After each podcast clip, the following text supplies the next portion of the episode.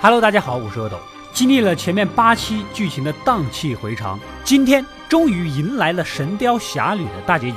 闲话不多说，让我们赶紧来看故事。上次说到了杨过发现被黄蓉骗，根本就没有什么蓝海神尼这种拉风的尼姑，内心不由得一震。也就是说，跟小龙女的十六年约定可能都是假的。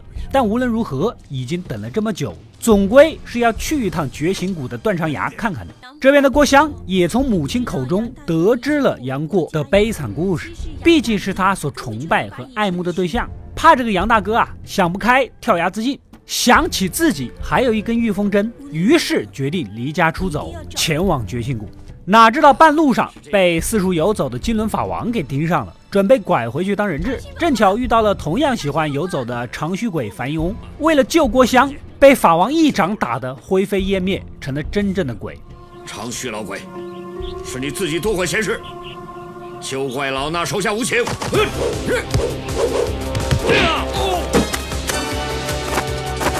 龙上不一护。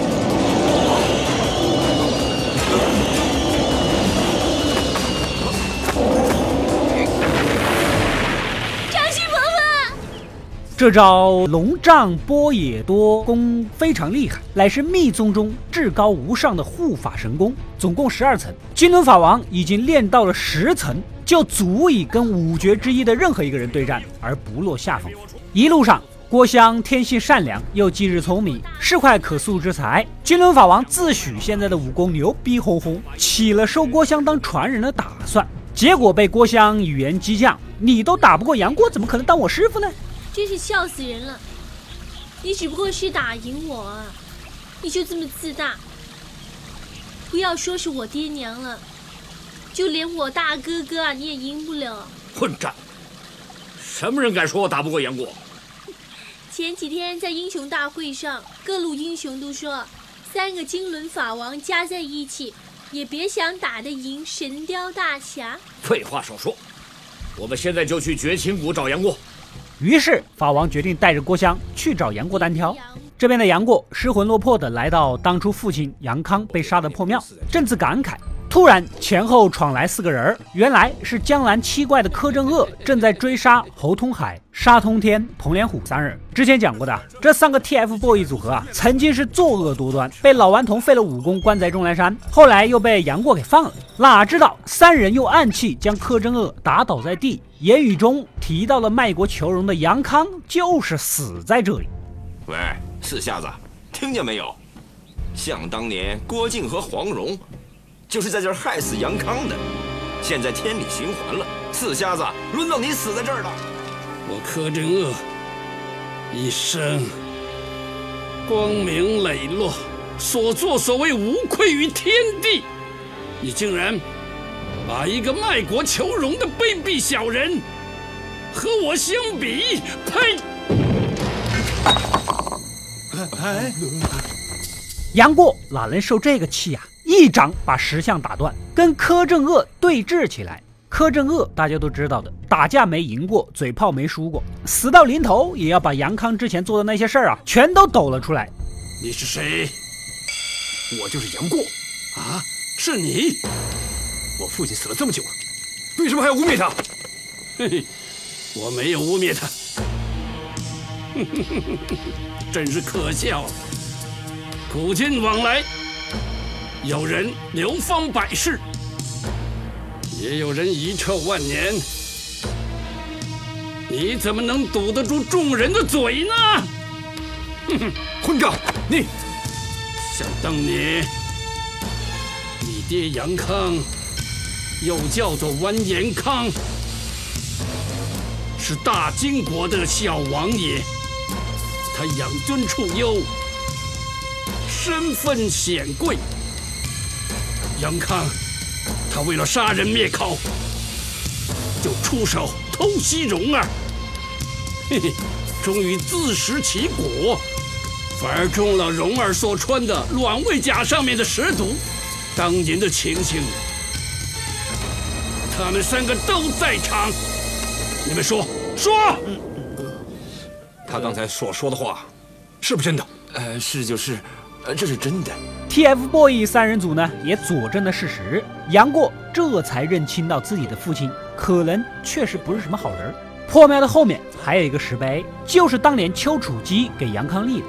这边黄蓉等人知道了郭襄被抓的事儿，哪能不着急？以君轮法王现在的实力，只有郭靖能与之匹敌。但老郭子要守襄阳，没办法离身呐。老爹黄药师也不知道哪儿去玩去了。思来想去，只好去找周伯通帮忙。黄蓉、陈英、陆无双三人来到了百花谷，老友多年不见，是分外激动。哎，黄蓉，周伯通，老顽童迫不及待地拉着黄蓉看看他养的奇特蜜蜂。今天就让你开开眼界。咦，嘿，那你看这只蜜蜂翅膀上有没有字？谷底哎，那那那那，来，那绝情，哎，是不是啊？哎，我再抓一只给你看啊。哎，那哎，每只都有啊。我在，我在绝情谷底啊。哎，周伯通啊，你的蜜蜂是从外面飞进百花谷来的？你怎么知道？莫非是？哎呀，我们马上赶到绝情谷去。显然，绝情谷的下面是有人在求救。这边的杨过来到了绝情谷，先祭拜了一下公孙绿萼，拔了拔坟头草。虽然心知约定可能是假，但还残存着一丝的希望。走到断肠崖，果然不见人，伤心欲绝之下，直接跳了下去。乐儿，你真的不怕寂寞？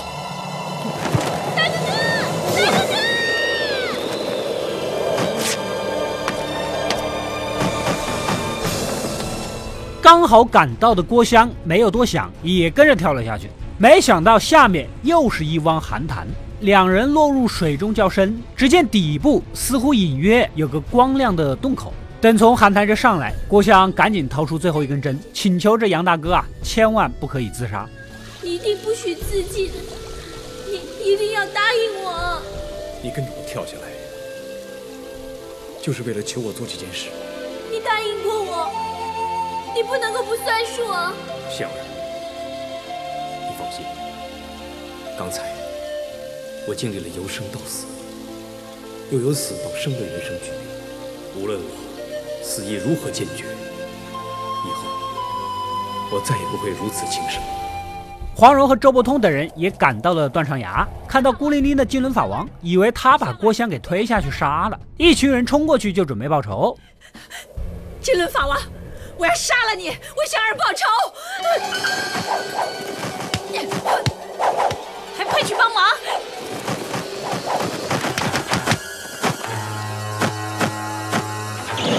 嘿。郭老邪，他把你外孙女给杀了。好，千万别让五股力量结合。黄药师也找了过来，加入了战斗。这也算是法王人生的高光时刻了，能让三大顶级高手不惜三打一的风评来欺负你一个，你就算死也值了呀！黄蓉召唤来跟随自己多年的雄雕助阵，然而被法王一掌打落谷底。另一只雌雕奋不顾身地飞下去，将雄雕抓起来。也就在此时，发现了小主人郭襄的身影。雌雕把雄雕啊放到崖上，转头又将郭襄给驮了上。等郭襄安全了，雌雕转头就撞山自尽。娘，雕儿他想干什么啊？糟了，雕儿他想自尽啊！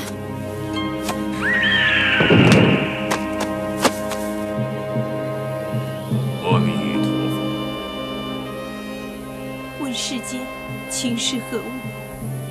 只叫生死相许。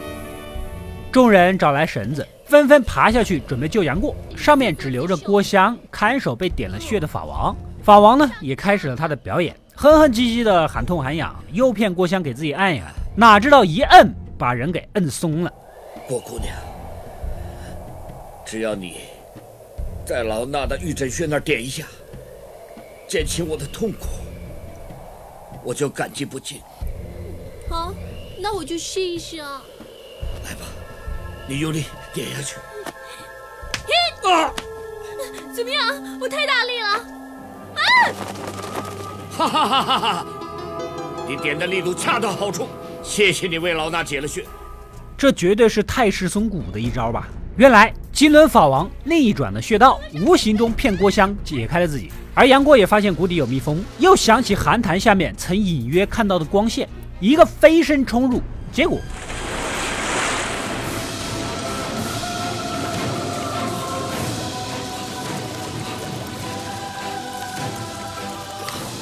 这样跳下去，没有办法游到寒潭的底下去。身体根本就沉不下去。起来之后又抱了一块石头，再次尝试。黄蓉等人下来找了一圈啊，没看到人儿，就这么屁大点地方，也没处可以躲藏啊。黄蓉向着寒潭的底部搜寻了一番，但也是由于无法潜下去，众人百思不得其解，只能留下纸条，先上来再说。这才发现郭襄被金轮法王给绑走了，显然这次是铁了心的要拿去当人质的，威胁老郭子弃城投降。众人只能赶回襄阳应对。杨过果然来到一片世外桃源般的幽谷，头顶是一片片的迷雾，不见天日，四周又没有出路。这里有蜜蜂，有树，还有秋千可以荡。恍惚中，仿佛看到了小龙女的身影。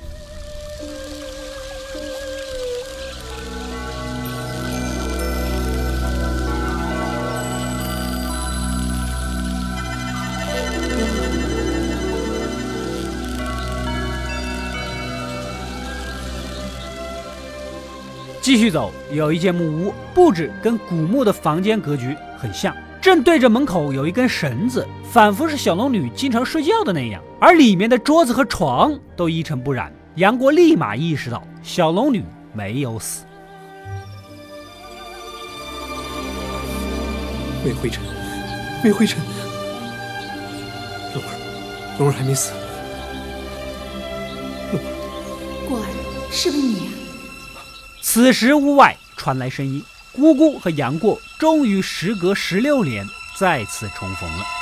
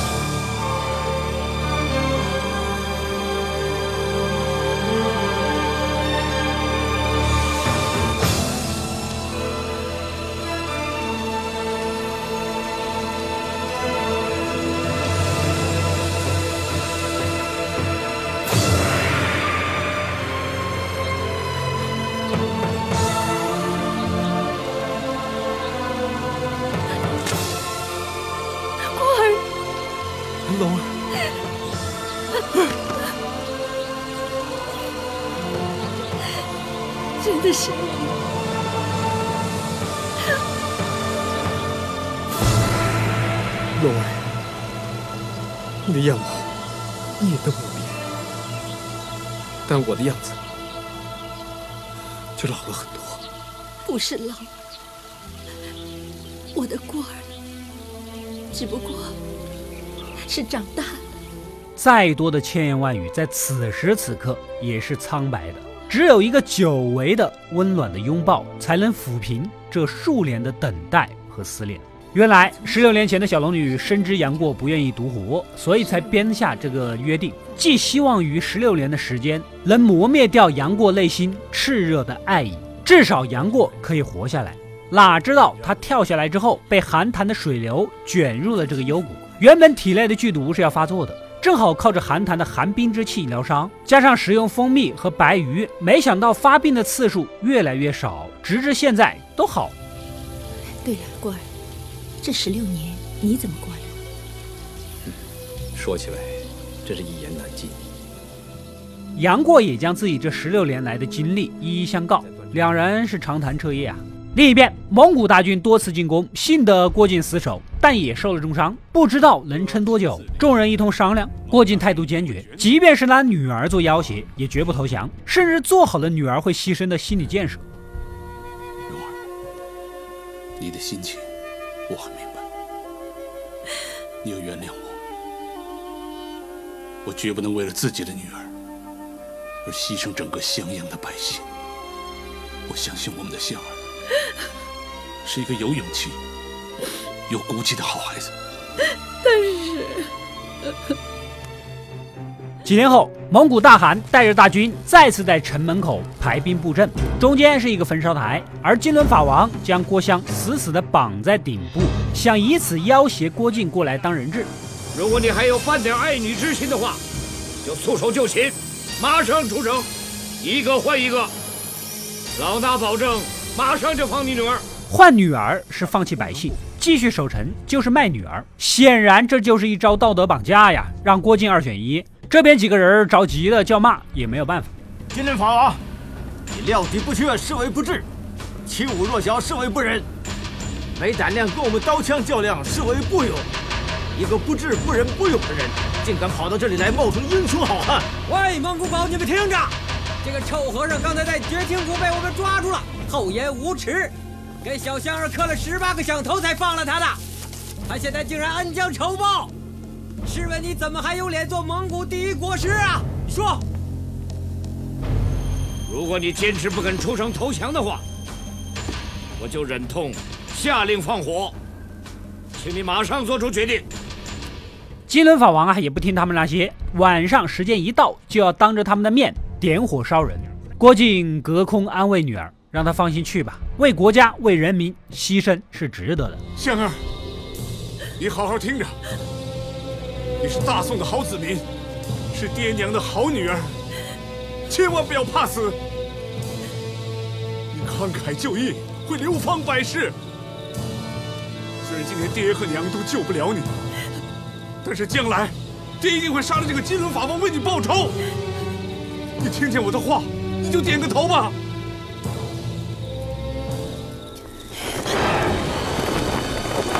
但黄蓉身为人母，怎么也无法接受自己的孩子在眼前被杀死啊！失去理智的跳下去要救人。这边的大汗赶紧下令放火。就在此时，传来一声神雕的鸣叫声。杨过和小龙女骑着神雕飞了过来。大哥哥过儿，你你看，还有龙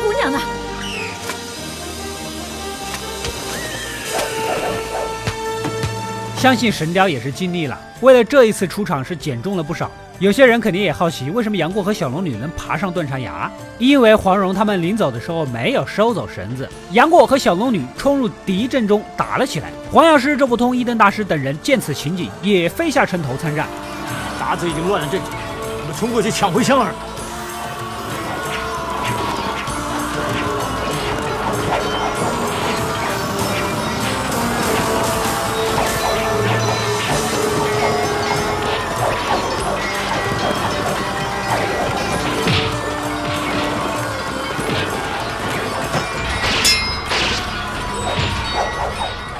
群武林人士各自发挥自己的平生之所学，左劈右砍的割草。但蒙古大军这边的人数众多，不停的补充兵力。眼看高台已经被烧断，郭襄差点掉入火堆中。杨过赶紧甩出自己的玄铁重剑，将绑郭襄的木头钉死。但终究因为分心救人，被金轮法王趁机使出了绝学龙象般若功。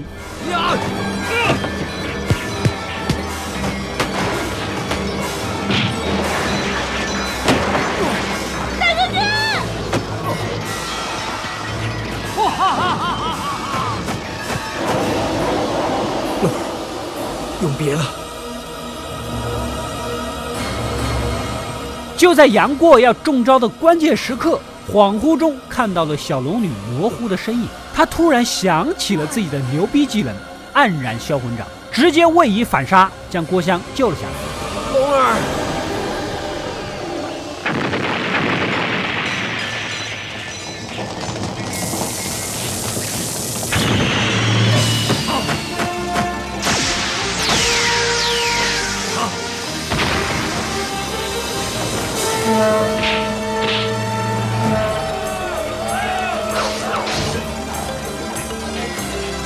黯然销魂掌的名字取自于南朝文学家江淹的别赋的第一句：“黯然销魂者，为别而已矣。”意思是人世间最让人心神沮丧、失魂落魄的，莫过于别离。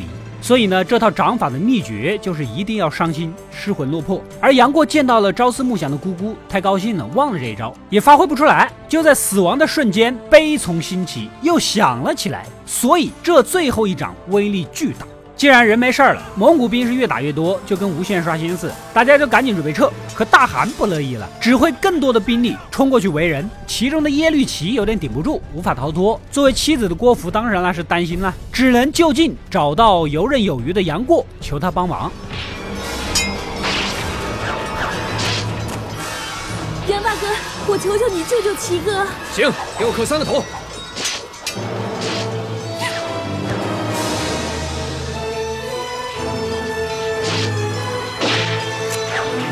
郭师妹，和你开个玩笑，千万别见怪。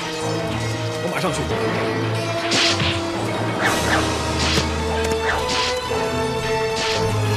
杨过并没有趁人之危，急忙过去几招将人救下。眼看大家伙的都没办法全身撤退，黄药师提议擒贼先擒王。于是乎，郭靖使出了自己的成名绝技——射雕技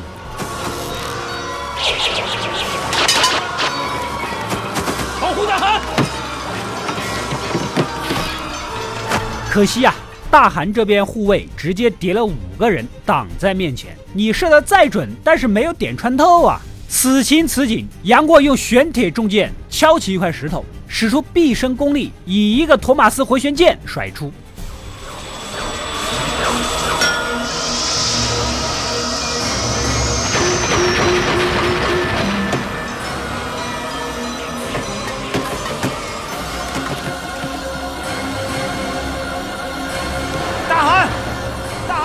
直接穿透前面五个人和盾牌，将蒙古大汗给打死。其他的蒙古兵一看大汗都死了，也就没了斗志，纷纷丢盔弃甲的跑了。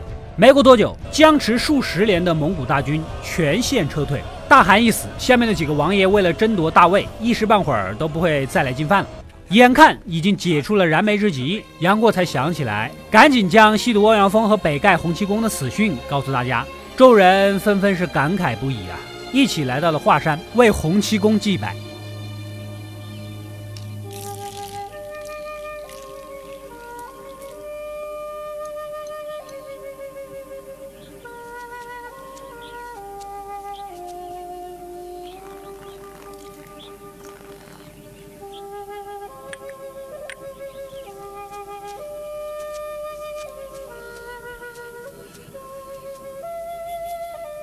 既然曾经的五绝已经残缺，于是乎大家想重新推举新五绝。一灯大师和黄药师身子板儿硬朗，没退休，还能继续留任。由郭靖顶替北丐，成为北侠；杨过顶替西毒，称之为西狂。居中的位置，众人商量起来。黄蓉提议小龙女，龙姑娘是古墓派的传人，当年女侠林朝英武功卓绝，玉女素心剑法更是出神入化。就算是重阳真人见到他也是忌他三分。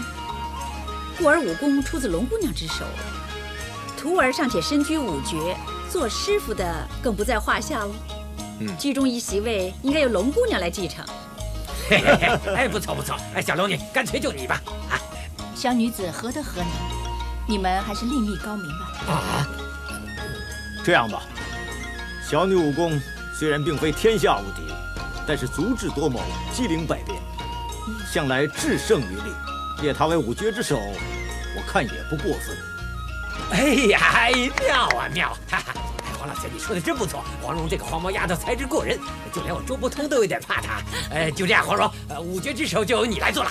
而黄药师提议聪明绝世的女儿黄蓉。其实啊，大家商量来商量去，就是不提老顽童周伯通，故意逗他玩儿，看他着急。哪料到老顽童根本就从来没有想到过自己。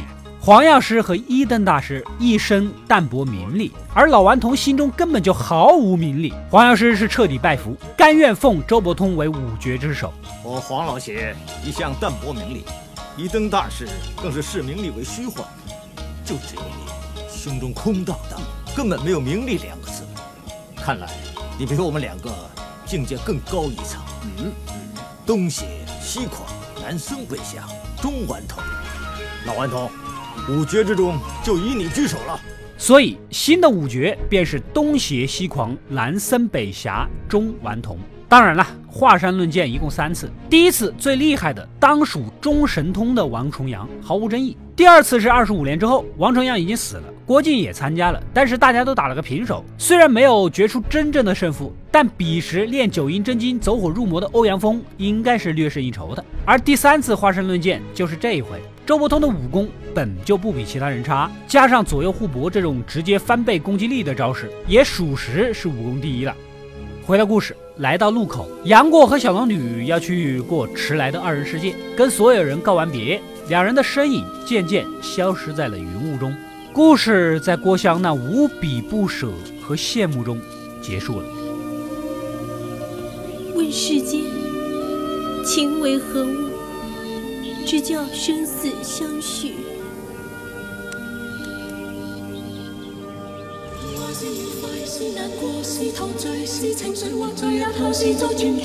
以上就是电视剧版的大结局了。我猜很多人肯定也犹如郭襄一般不舍得这么个故事。哎嘿，我专门翻出了家里的大部头传家宝——金庸先生的原著小说，来给大家补完故事，不留遗憾。为什么呢？因为原著小说后面几乎还有一整个章节是电视剧没有的。当时。众人祭拜了洪七公，完事儿后准备了一些酒菜，还没开始吃，就听到远处似乎有叫骂吵闹的声音。杨过这一行人过去看看热闹，只见有三四十个年轻的江湖人士，男男女女的聚在一起，似乎是要比武，但是面生一个都不认识。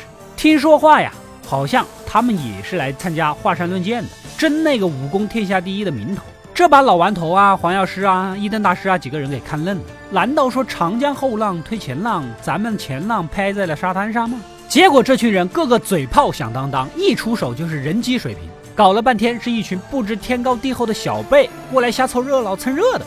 这边的一众国服高手忍不住笑起来，这一笑啊，那三四十个年轻人不乐意了，一看黄药师、一灯大师、老顽童啊，一群七八九十岁的老人家好欺负，叫嚣咒骂着。还笑什么笑啊？有种上来打呀！然后被杨过一声内力浑厚的长啸给吓跑了。接着大家才想起来要评选一下新五绝，也就对接上了电视剧里本来的桥段：东邪西狂，南僧北侠，中顽童。选好之后，毕竟也是风景秀丽的华山，来一趟不容易啊！大家各自三三两两的，开始在这儿附近找景点游玩去了。而杨过和小龙女去到了玉女峰，里面有一个庙，叫做玉女祠。庙里供奉的玉女雕像，神似古墓派祖师林朝英的画像。估计林朝英当年也在这里行侠仗义过，被人立了祠。正玩着，还遇到了跟来的郭襄。三人继续逛，没想到远远的山岗下有两个人影正在用轻功逃跑，而后面的陡峭石壁上有一个老和尚牵着一个小男孩，似乎在追赶。一边追呀，一边用浑厚的内力，很客气的请前面两位停下。杨过看来，这轻功这内力绝对不比一灯大师和郭靖弱。神雕侠侣的世界竟然还有这等高手吗？这是谁呢？想必有些人已经猜中了。这个和尚就是《倚天屠龙记》里面的绝远大师，旁边的小男孩正是他的徒弟，后来创立了武当派的张君宝，又名。张三丰，此时的觉远仅仅是少林寺里管理藏经阁书籍的一个寂寂无名的和尚，没事儿自己也会翻一翻，学学佛法。哪知道其中一部能茄经的夹缝里撰写着九阳真经，他以为是强身健体的广播体操类的功夫，就这么练了数年，不知不觉练成了现在这个样子。有时候呢，也捡一些简单易懂的交给张君宝，而前面逃跑的两人正是尹克西和潇湘子。他们假装受难，躲到了藏经阁，其真实目的就是盗走经书，然后一路逃到了这里。杨过当然要出手帮忙啦。黄药师、老顽童、一灯大师等人也听得叫喊声赶了过来。没想到绝远长期在藏经阁不跟外人打交道，行事作风是过于迂腐，不要动武，非要好好的讲道理。偏偏尹克西又是个买卖人，就擅长耍嘴皮子。搞得杨过这群人想简单粗暴一点，但碍于面子又不太方便出手，众人只能奉陪着看戏。听他们这变来变去，才知道这个世界除了抢破头的九阴真经以外，还有一本九阳真经。不过搜遍了两人全身上下，也没搜到那本经书，只能将人给放了。而真正的经书已经被他们缝到了苍元的肚子里，从而埋下了《倚天屠龙记》里张无忌的奇遇伏笔。末了，众人纷纷告别。杨过对郭襄允诺，以后即便是没有金针，只要郭襄有求，他也必为其办到。说完就携手小龙女和神雕一起并肩下山去了。正所谓是终南山下，活死人墓，神雕侠侣绝迹江湖。那么《神雕侠侣》的故事到这里才真正的告一段落。在第一期里，我曾非常简单粗暴的给了大家我为什么要解说这个版本《神雕侠侣》的理由。而今天呢，我详细的聊一聊这一个版本的神雕，可能是神雕系列版本里无法跨越的存在。首先，男女主演其实是不用多说什么的，古天乐的古装扮相堪称前无古人后无来者，他跟那些古装前辈们比。脸庞更加俊秀，跟现在的古装后辈们比，又多了几分英雄男儿的硬朗，既不阴柔也不粗狂。金庸系列剧里面论起来，杨过的颜值是最高的，而古天乐无论是从脸还是从心境，把杨过从一开始的偷鸡摸狗、撒泼打浑儿，到中期的任性逆反、无敌嘴遁，再到后期成为神雕大侠之后那种历经沧桑，除了小龙女以外的一切看淡的那种心态，诠释的是恰到好处。臭小子，胆敢对我出言轻薄？怎么，想大欺小啊？恃强凌弱？哦，不给钱还在这要打要杀的，仗着自己武功高强欺负一个手无缚鸡之力的的人呐？虽然你这个人呢卑鄙无耻、刻薄小气、阴险毒辣、不仁不义，但是我姑姑呢慈悲为怀、心胸广阔、大仁大义。过儿啊，姑姑，只要我能够和你在一起，无论是生。或者是死，故儿都一样这么开心。龙儿明明知道我把解药扔下山去了，我我哪有命等到十六年后再相见？